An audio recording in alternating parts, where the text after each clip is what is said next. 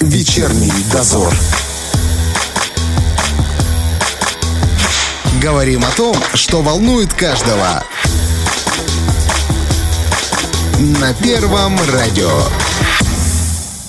Продолжается вечерний эфир в студии Валентина Демидова и Роман Трощинский. И 12 апреля весь мир отмечает Международный день космонавтики. Но для столицы Приднестровья эта дата особенно важна, поскольку именно 12 апреля в 1944 году Тирасполь был освобожден от немецко-фашистских захватчиков и румынских оккупантов. У нас сегодня есть возможность поговорить о том, как жил город во время оккупации и как состоялось его героическое освобождение. И нашим собеседником станет доктор исторических наук Петр Михайлович Михайлович Шорников. Здравствуйте. Здравствуйте. Петр Михайлович, для Тирасполя вообще война началась в первый же день войны? Даже в первый час. Первый час? Где-то около 4 утра 22 июня бомбили Тираспольский аэродром. Угу. Вот, причем бомбили и немцы, и румыны.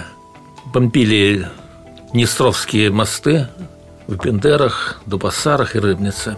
Угу вот, и железнодорожной станции. В общем, э, удар был нанесен весьма, скажем, цель, точнее, были выбраны квалифицированно, а вот исполнение, слава богу, неудачное. Угу. Вот. Особого ущерба не было. Это почему? Самолеты не знали, куда именно попадать, карт у них не было, или просто такие были исполнители? Ну, какие исполнители? Пилоты, конечно, имели карту, имели там какую-то ага. подготовку, но фактом остается фактом, что ни в один из мостов бомбы не попали рвались рядом, в воде. Вот. Ну, когда бомбят аэродром, там трудно промахнуться. Да, он большой. Вот э, тут эффект, конечно, был. Взлетно-посадочные полосы повредили. Но, в принципе, большого ущерба не было. Но фашистские войска докатились не сразу же, не в июне месяце. И вот в это время, до того, как они подступили, как жил город? Город жил заботами первой мобилизации – был проведен призыв военнообязанных, было много добровольцев, люди, которые не подлежали мобилизации по состоянию здоровья, по возрасту угу. или просто были заняты на важных производствах. Вот, их не взяли в армию, вот, э, но было много добровольцев.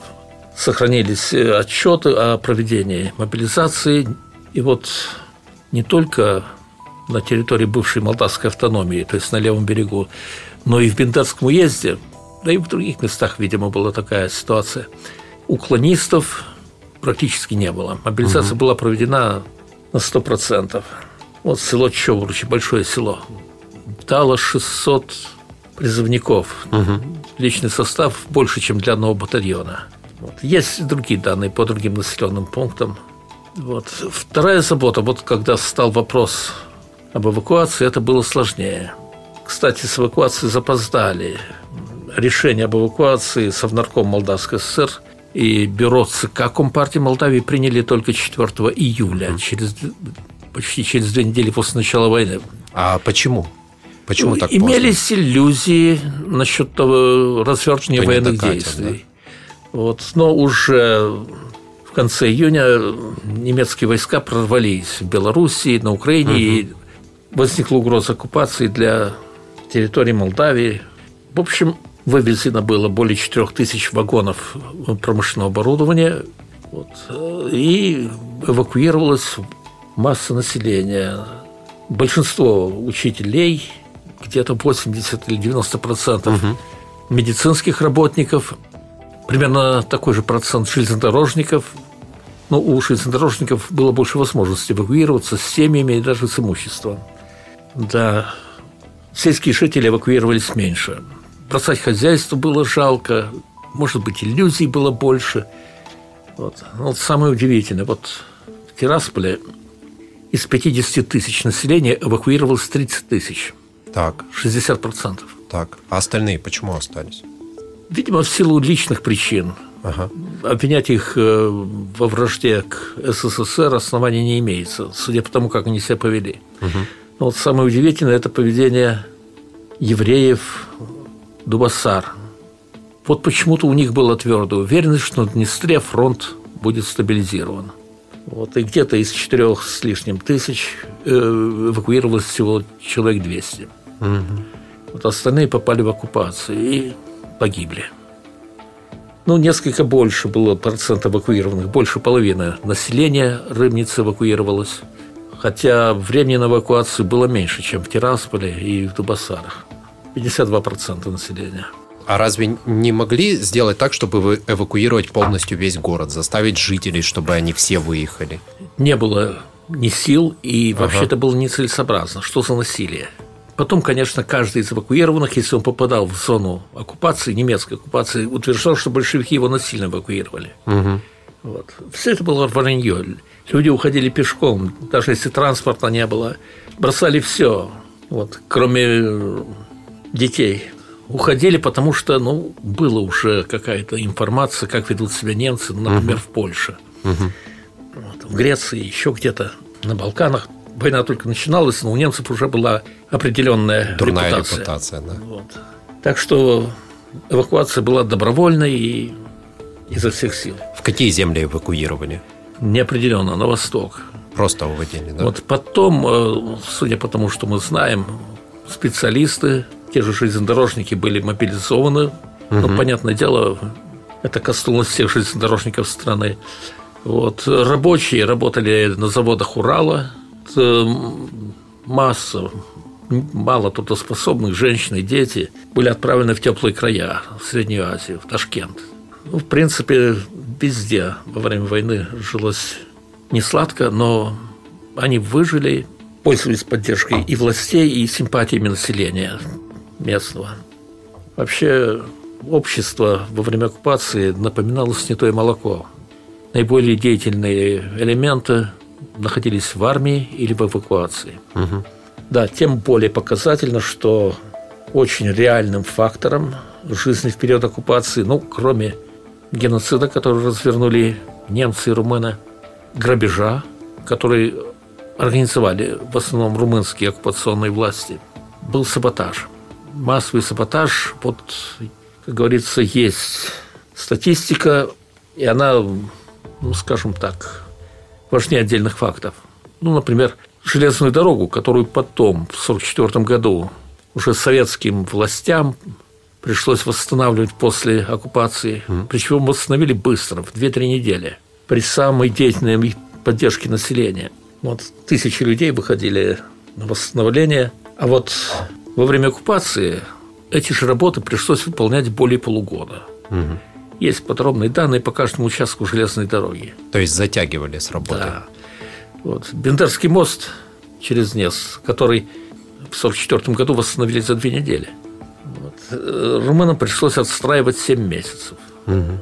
Хотя война шла, им требовалось это позарез. Мне довелось много работать в архивах.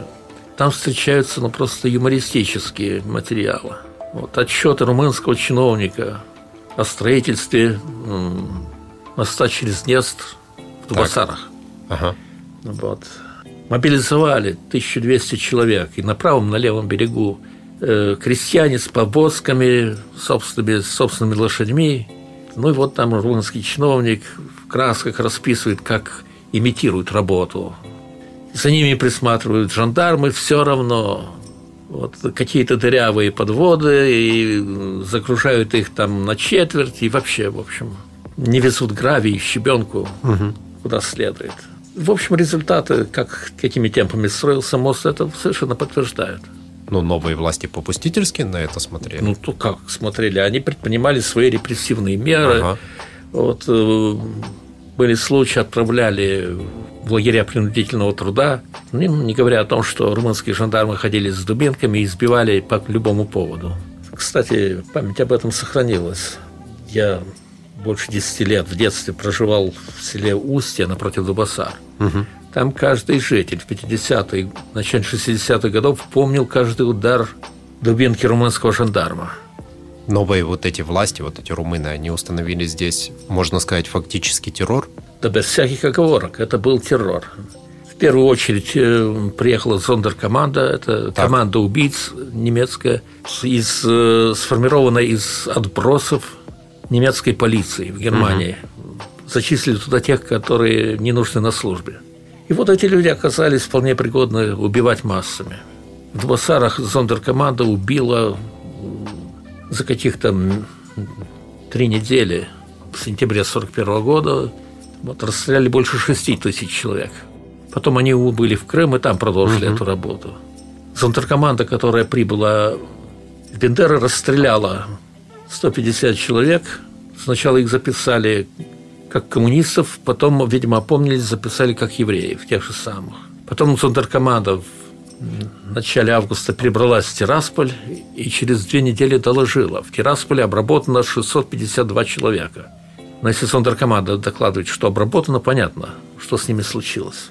Каменке убили 500 человек, причем не только евреев, тех, кто бросит косой взгляд.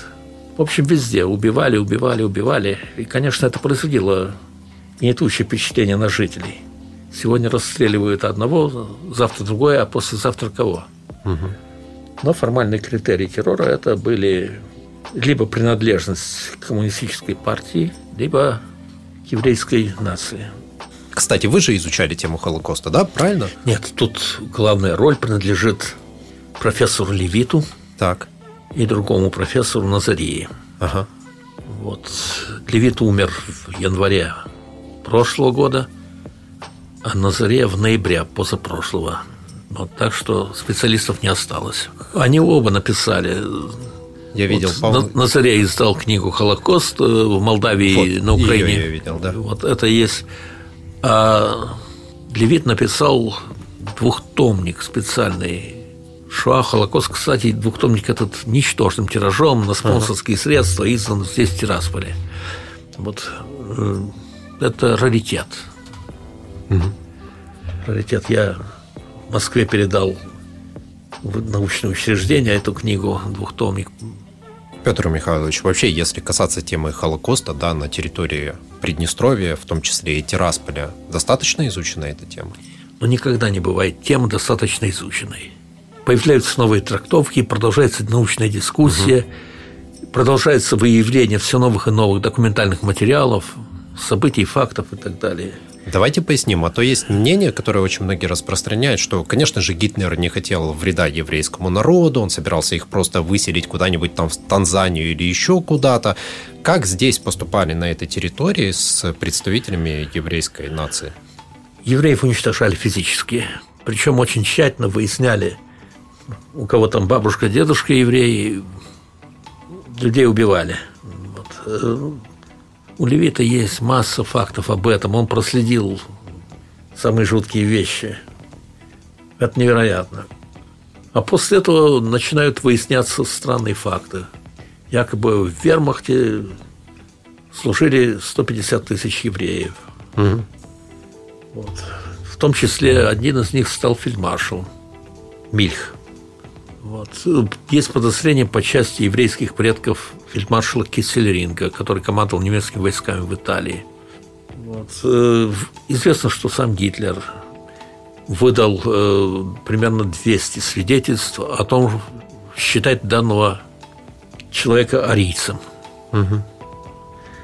Э, ну, конечно, да, считать, что Гитлер не причастен, это полный абсурд. Хотя мне доводилось встречать во время дискуссий, задавали вопросы. Вот назовите хотя бы один документ, где Гитлер приказывает уничтожить евреев. Гитлер не обязан был подписывать приказы. Да. Он отдавал распоряжение, он утверждал решение Гейдриха, Гиммлера вот, о создании концлагерей. Вся эта сеть, что работала без его ведома. Говорят, что да, некоторые конспирологи. Знаете, наш современник, профессор Клесов, он сейчас живет в Соединенных Штатах, угу.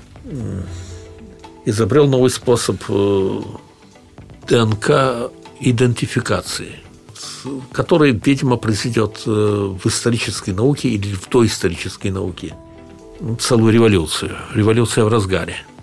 Так вот, выяснилось, что, согласно этому методу, что даже у Гитлера были какие-то там отдаленные предки евреи. Правда это или нет, это способ для поддержания интереса и продолжения дискуссии. Вообще, когда речь идет о фальсификации истории, там уж речь не идет о выяснении истины. Вот задачи участников этого процесса продолжать муссировать вопрос. Вот, кстати, наши соседи, румыны. Для них любимая тема – это дело генерала Аврамеску. Угу. Генерал Аврамеску командовал румынской армией, которая воевала на стороне Красной армии в Венгрии, в Словакии, в Трансильвании. Правда, до этого он командовал э, румынским корпусом оккупационным в Крыму. Ну, мало ли что было там у него в биографии. Но в начале 1945 года Малиновский, командующий фронтом, был им доволен. Вот он даже написал ему личное письмо. И вот нас было случиться, чтобы во время одной поездки на автомашине Аврамеску был убит очередью с немецкого самолета. Случайность. Вот. Но во времена Чаушеску, в 70-е годы, из этой случайности раздули целое дело – в Италии была издана книга, присланная Белите Антонеску. И вот там есть глава «Досарул Аврамеску», «Дело Аврамеску». И вот там с ученым видом доказывают, доказательств нет, но рассуждение есть, что Аврамеску расстреляли русские. СМЕРШ. Угу. Делом заинтересовался внук Аврамеску. Занялись серьезные румынские историки и доказали – Ничего подобного. На материалах разных архивов. Да. Ну, дискуссия продолжается. Издаются статьи, книги про угу. Ну, понятно. Вот продолжается вот это нагнетание. Да. Вроде бы все, вопрос выяснен. Никто не спорит э, с теми, кто выяснил истину. Но угу. вот рассуждения продолжаются. Послушайте, с тех пор прошло 50 лет, полвека. Продолжается вот эта вот э, дичь. Угу за неимением другого. Сейчас Абрамеску – это после самого Антонеску самая раскрученная фигура угу. истории Румынии времен Второй мировой войны. Раскручена на ровном месте. Понятно. Не пытались румынские власти здесь как-то во время оккупации румынизировать, можно так сказать, это население? То есть как-то склонить на его сторону, не знаю, привить им свою религию, язык, вот чтобы как-то э, сделать его более лояльным? Или такой цели вообще не стояло? Летом 42 года открыли курсы для учителей. Так. Вот привлекли туда полторы тысячи учителей, точнее учительниц. Почти все были женщины. Курсы румынского языка. Вот, э, пытались создать здесь румынский национальный театр в Тирасполе. Угу. Вот. Курсы это мало что дали. Молдаване не хотели, не могли говорить по-румынски. Вот. Э, на спектаклях Национального театра в Тирасполе э, румынские зрители, чиновники, офицеры не понимали, что там говорят артисты. Угу. Вот результат, так сказать, руманизации. В общем, э, доклады румынских спецслужб, а у них там было несколько, СИСИ – это военная контрразведка. Каждый жандарм считался агентом службы безопасности. Они проводили, так сказать, своего рода исследования, каковы результаты. И угу. все единодушно, каждый отдельно от себя докладывал, вот, что молдаване остаются молдаванами и становиться румынами не хотят. Ну, больше того, удивительно, 42 год, лето, вот, еще до Сталинграда – Румынские чиновники жаловались на то, что крестьяне, молдаване, относятся к ним пренебрежительно, вот, э, поскольку считают себя по-прежнему принадлежащими к Великой империи. Вот отношение к СССР и... Угу. Вот, ну и самое главное, нельзя изменить, видимо, в принципе, национальное сознание целого народа никакими средствами. Вот они будут кричать «Ной сантем румын», но на деле мы румыны. Угу. На деле они помнят, кто они и действуют, поступают соответствующим образом. Романы это так и не посмели привлечь молдаван Приднестровья в свою армию под любым поводом. В 1943 году после Сталинграда была сделана не попытка, предлагали несколько местных пособников создать добровольческий корпус. Румынский губернатор Транснистрии Алексяну выслушал их. Вот это надо обдумать, заявил он. А на следующий день распорядился выслать их в Бессарабию. Те, кто предложил, да? Те, кто предложил. Их привели на мост здесь, угу. перед Бендерами, и сказали, проваливайте, жандармы. Те протестовали, негодование. Вот. Их прикладами подтолкнули, и потом они вжаловались в Бухарест, вот как с нами обошелся Александров. Он их счел провокаторами. И, в общем, он был прав. В документах масса сведения о том, ну, в Бессарабии перед бегством, ну, точнее, в 1944 году попытались провести мобилизацию. Ничего не получилось. Уклонение составляло от 92 до 90 6%. Это невероятно. Это да. почти поголовное. Вот. Кого-то удалось все-таки включить в состав румынской армии. И тут опять юмористический сюжет. Румынские офицеры впадали в панику, когда прибывает бессарабское пополнение. Румынский полк стоит где-то на Днепре, 43 год, прибывают э, на пополнение 40 бессарабцев. Угу. Люди без образования, крестьяне, вот. И вот как они ведут себя. Вот, э, румынским солдатам они надменно объясняют. Вот мы знаем русских. Русские ничего плохого вам не сделают. Вот когда попадете, сдадитесь в плен, вас пошлют убирать урожай. А через пять месяцев э, русские займут Румынию и вас отпустят. Эффект поразительный. Целый батальон, 450 солдат вот, и десяток офицеров в полном составе решили сдаться. Сложили на вазы винтовки и двинулись к советским позициям, ага. помахивая белыми платками. А русских нет. Вот вчера они были, стреляли, а сегодня нету. Вот командир батальона майор вызывает бессарабцев, гневно спрашивает, где ваши русские. Отправляет их искать русских. Ну, наконец, приезжает замполит на коне. Потом приезжают кухни полевые, больше русских нет. Кормят этих румын. Потом замполит приказывает построиться и спрашивает, все ли хотят сдаться в плен. Нашлось двое, уроженцы Трансильвании, это на западе Румынии. Вот, они не хотят сдаваться в плен. Угу. Очень хорошо. Вот, э, политрук приказывает румынскому майору написать листовку. Румынского не знает. Вот, но никаких сомнений по поводу того, что будет в листовке, у него нет. Майор быстро пишет листовку, сажает 20 солдат переписывать ее в нескольких экземплярах и вручают этим двоим, которые возвращаются. Вы думаете, они сдали эти листовки в румынскую контрразведку? Нет. Они шли от Днепра до Одессы, пробирались по селам и, и этой листовкой расплачивались с хозяйками, которые их кормили.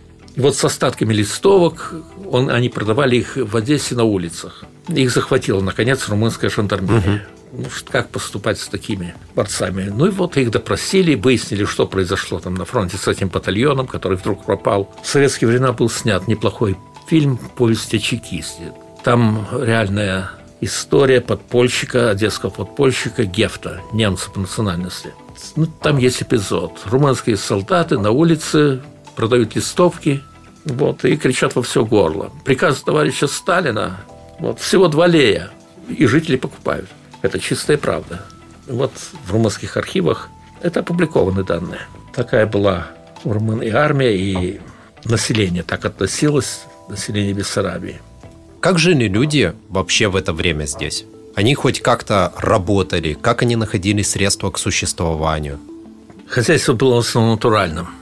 Разваливать полностью колхоз оккупанты не стали. Они разделили их на хозяйство, на группы по 20 семейств, угу. раздали им в обязательное принудительное пользование какие-то участки земли, обязали обрабатывать и сдавать урожай, угу. по существу весь. Население было обложено 40 видами налогов грабили подчистую. То, что имелось в населении в начале оккупации, было блокировано. Переписали каждую курицу, запретили резать, все для нужд румынской угу. армии. Вот. Население, конечно, голодало. Не хочу сказать, что оно как-то приспособилось к концу оккупации, вот, но в этом же Тирасполе в феврале 1942 года женщина-врач, присланная сюда из Румынии, кстати, докладывала, что э, у женщин беременных от голода происходит э, выкидыш, либо мертворождение. Вот почти все они страдают анемией и так далее. Вот, по сути дела, это была политика обезлюживания этой угу. территории. Зачем? Хотели потом э, да. румыны сами заселить ее? Или Левобережное Поднестровье было предназначено для размещения румынских колонистов. Угу. Это собирались начать уже весной 42 года, но это не произошло, потому что зимой произошла вспышка сыпного тифа. Вот только в Рыбницком уезде зимой вымерло 5000 жителей. Э, румынским солдатам, жандармам запрещали пить сырую воду, потому что она была во многих местах э, осеменена, так сказать, различными бациллами. Угу. э, по Днестру плыли трупы, потому что происходили, особенно на севере, массовые расстрелы. Вода была отравлена. В каждом населенном пункте был жандармский пост. Единственная обязанность э, жандармов, или главное, во всяком случае, было избиение населения. Вот, избивали всех, и глав семей, и женщин, и даже детей. К несчастью, очень немногие из этих жандармов потом поплатились, были привлечены к суду. Вот. Но так они обращались с населением. Как должно было население относиться к таким властям? Их, конечно, ненавидели. Угу. Вот. Ну а... и тут была какая-то разница. Немцев просто ненавидели, а румын еще и презирали. Вот это отношение местных жителей. И, разумеется, старались не сотрудничать с ними ни в какой форме. Предприятия здесь хоть какие-то остались, работали? Пытались они наладить производство нескольких предприятий, э, ну, те, которые могли производить продукцию для нужд немецкой и румынской армии. Угу. Но и здесь они столкнулись с саботажем. Ну, например, э, в Тирасполе, Григориополе э, открыли маленькие спиртзаводы. Так. Вот. Тут опять не обойтись без юмористических комментариев. Вот. Тираспольский спиртзавод на протяжении двух лет вырабатывал в сутки 40-50 литров э, водки. Это была водка ну, явно некачественная, 30 градусов. Угу. Вот. Э, Сигуранца, военная контрразведка румынских войск полагали, что большую часть продукции разбирают нелегально сами рабочие. Хотя был налажен э, контроль, охрана и так далее. Ну, весной 1943 года власти не выдержали и закрыли эти крупные производства. Более серьезной была попытка наладить производство на Рыбницком сахарном заводе. Это было крупное предприятие, повышения были незначительные. Вот. Да, там нашлись люди, которые сорвали. Что любопытно, с рыбницкими подпольщиками они никак не были связаны. Вот. Все происходило по умолчанию. Угу. Набрали 200 рабочих, они вовсю трудились над восстановлением завода. Проходит год, осень 42 года, завод не готов к приему свеклы. Урожай идет на корм скоту или пропадает. Вот. 200 э, человек продолжают изо всех сил трудиться. Через год вроде бы дело идет на поправку, но ни одного килограмма сахара не получили. Поступил приказ о демонтаже оборудования и отправке его в Румынию. Угу. Демонтировали. Как выяснилось, кое-что. Часть оборудования рабочие спрятали, закопали на самом заводе. Вот. В августе 1944 года Румыния переходит на сторону антигитлеровской коалиции. Рабочие предъявляют советским властям составленный в шести экземплярах документ, подписанный. Там указаны номера вагонов, 18 вагонах, на которых оборудование вывезли в Румынию. Угу. И вот оценим оперативность работы советских служб. Проходит месяц с небольшим, в начале октября все вагоны, 18 были разысканы в Румынии и доставлены обратно. Оборудование смонтировали за месяц. В начале ноября 1944 года завод начал давать продукцию. Молодцы. Весьма показательно. Вот, вот настоящая работа подполья. Вот. Да, завод овощных консервов здесь, в Тирасполе. Один из крупнейших в Советском Союзе. Крупнее был только в селе Глином, тоже на территории Приднестровья. Вот. В 1942 году румынские власти смогли обеспечить производство в размере 12, 12% от довоенного. 12%. Угу. Вот. Маленький завод овощных консервов был в Кошнице.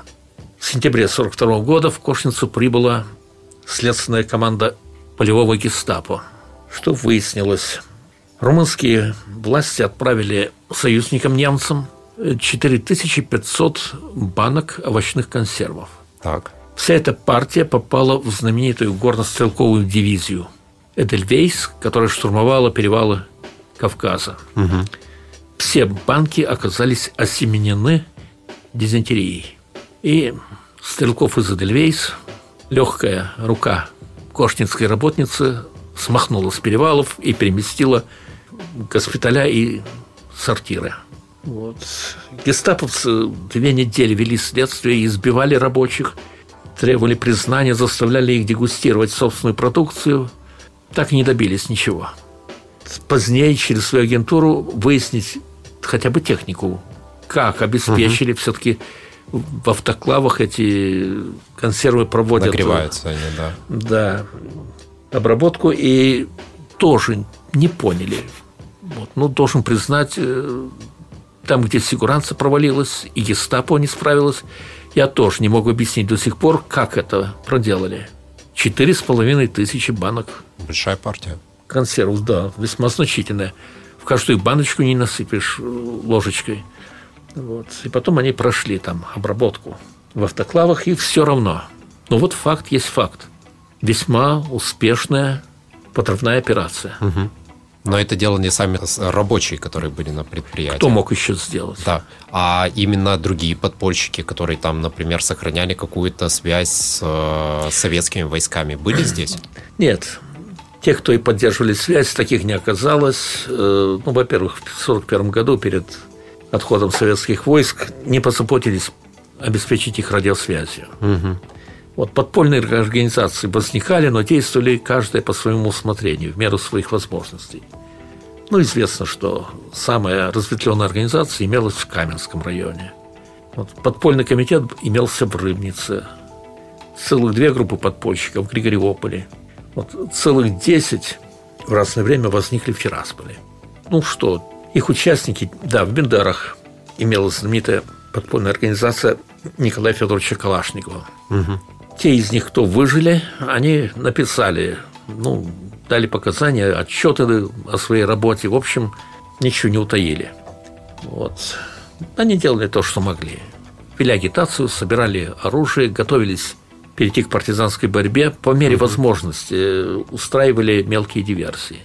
Вот. Но на территории Приднестровья, точнее в Бендерах, произошла одна из самых успешных, возможно, самая успешная диверсионная операция подполья на все оккупированные территории Европы. Расскажите о ней. Главный ущерб, который могли нанести подпольщики и партизаны оккупантам, это было уничтожение горючего. Так. Бендерский мост строился долго, с большим трудом. Его пустили в эксплуатацию 21 февраля 1942 года. Угу. Вот. Но потом нашлись там какие-то недоделки, движение не началось. А 28 февраля в Бендерах скопилось эшелоны, 19 э, бочек, 40-тонных бочек э, цистерн, вагоны цистерны. Вот. И э, четыре с половиной тысячи 200-литровых бочек авиационного бензина. Угу. Кроме того, был вагон смазочных масел для самолетов и автоматического оружия. Громадные ценности – вот. Бендерские подпольщики честно признают, вот мы ходили, искали и, в общем, не решили этот вопрос. Но кто-то решил за них. И 28 февраля все это горючее загорелось. Вот в архиве целых два дела с материалами о том, как это произошло. Там описано соответственная борьба немецких, немецких пожарников, которые прибыли из Тирасполя, вот румынских там каких-то пожарников, еще кого-то. Вот они пять часов боролись с огнем, но все горючее выгорело. Результат понятен. Пытались выяснить.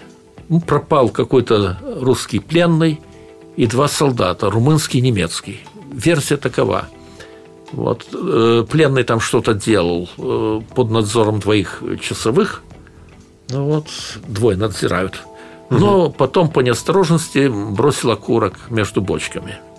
Ну, версия довольно шаткая. Ну да, по неосторожности. По неосторожности. Э, ходила версия, что какой-то смазчик, дядя Вася, бросил паклю. Но это угу. опять не точно. В общем, если этот дядя Вася существовал, ему следовало поставить памятник в Бендерах. Вот, ущерб огромный. И вот только сдали мост в эксплуатацию, а вывозить нечего. Вот. Это ущерб больше, чем отправить в госпиталя батальон горных стрелков. Петр Михайлович, я предлагаю на этом остановиться и продолжить в следующий раз. Сегодня мы поговорили об оккупации Тирасполя, а в следующий раз, в среду, мы поговорим об освобождении этого города и как оно было. Благодарю. Сегодня для вас эфир вели Валентина Демидова и Роман Трощинский. Всем пока. Вечерний дозор.